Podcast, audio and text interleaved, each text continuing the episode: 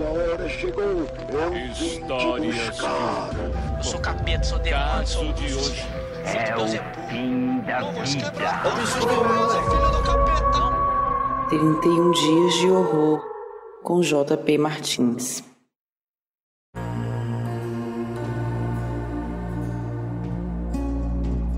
Existem inúmeros tipos de filmes de terror, e só nos primeiros 10 dias desse projeto eu já vi vários tipos diferentes.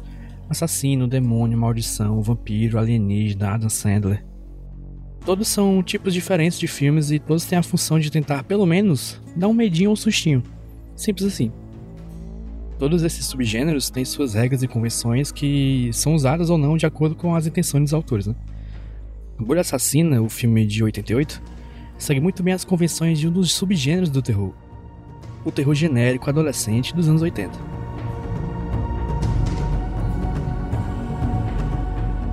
Filme começa mostrando pra gente os incríveis lances do jogo de futebol americano do colégio, que por algum motivo todo mundo da cidade vai assistir.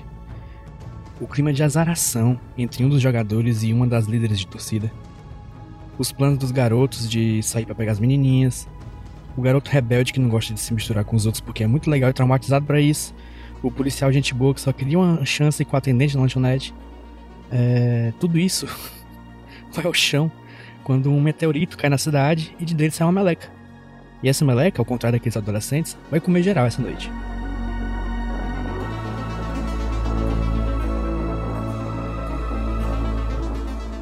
O filme parece uma mistura de filme de zumbi, filme de slasher e filme de monstro gigante.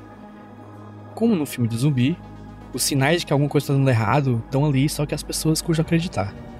Como no filme de slasher, o assassino, entre aspas, vai matando as pessoas lentamente, de uma a uma, se aproveitando de situações de vulnerabilidade, pessoa dormindo, pessoa trabalhando, é um covarde. E como no filme de Monstro Gigante, tudo rapidamente é pro caralho e o vem acionado.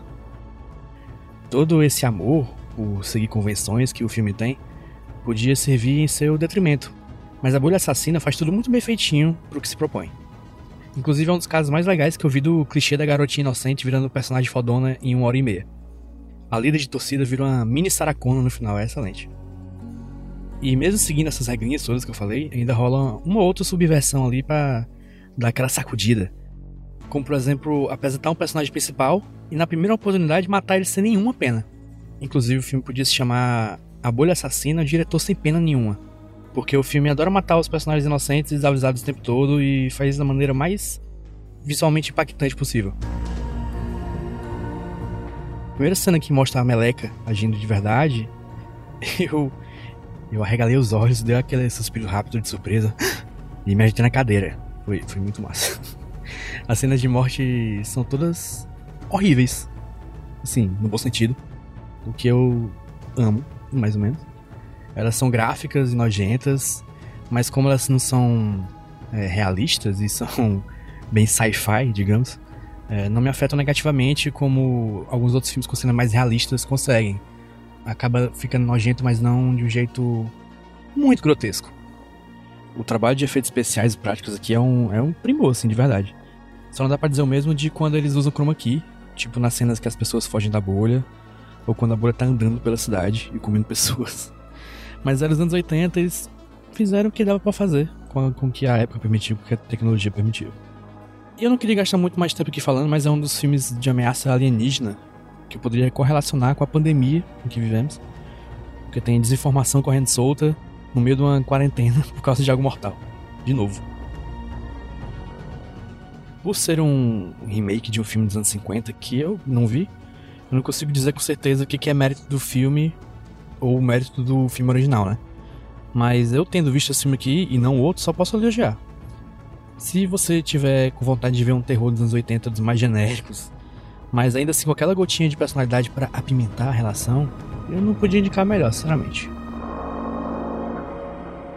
Eu sou JP Martins e eu decidi que em outubro eu ia ver um filme de terror por dia e também fazer um desenho para cada filme desses. Daí o Iradex me chamou para fazer um podcast e eu meio que a contragosto vim. Para saber mais sobre os filmes que eu falo aqui, uma ficha técnica e tal, você vai lá no, na descrição do episódio.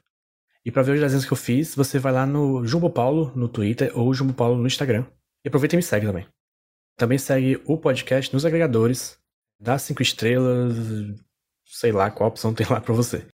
Esse podcast faz parte da RIPA, a rede Iradex de produções associadas, com vinheta do Roberto Dinei e a edição da 20 a 20 produtora.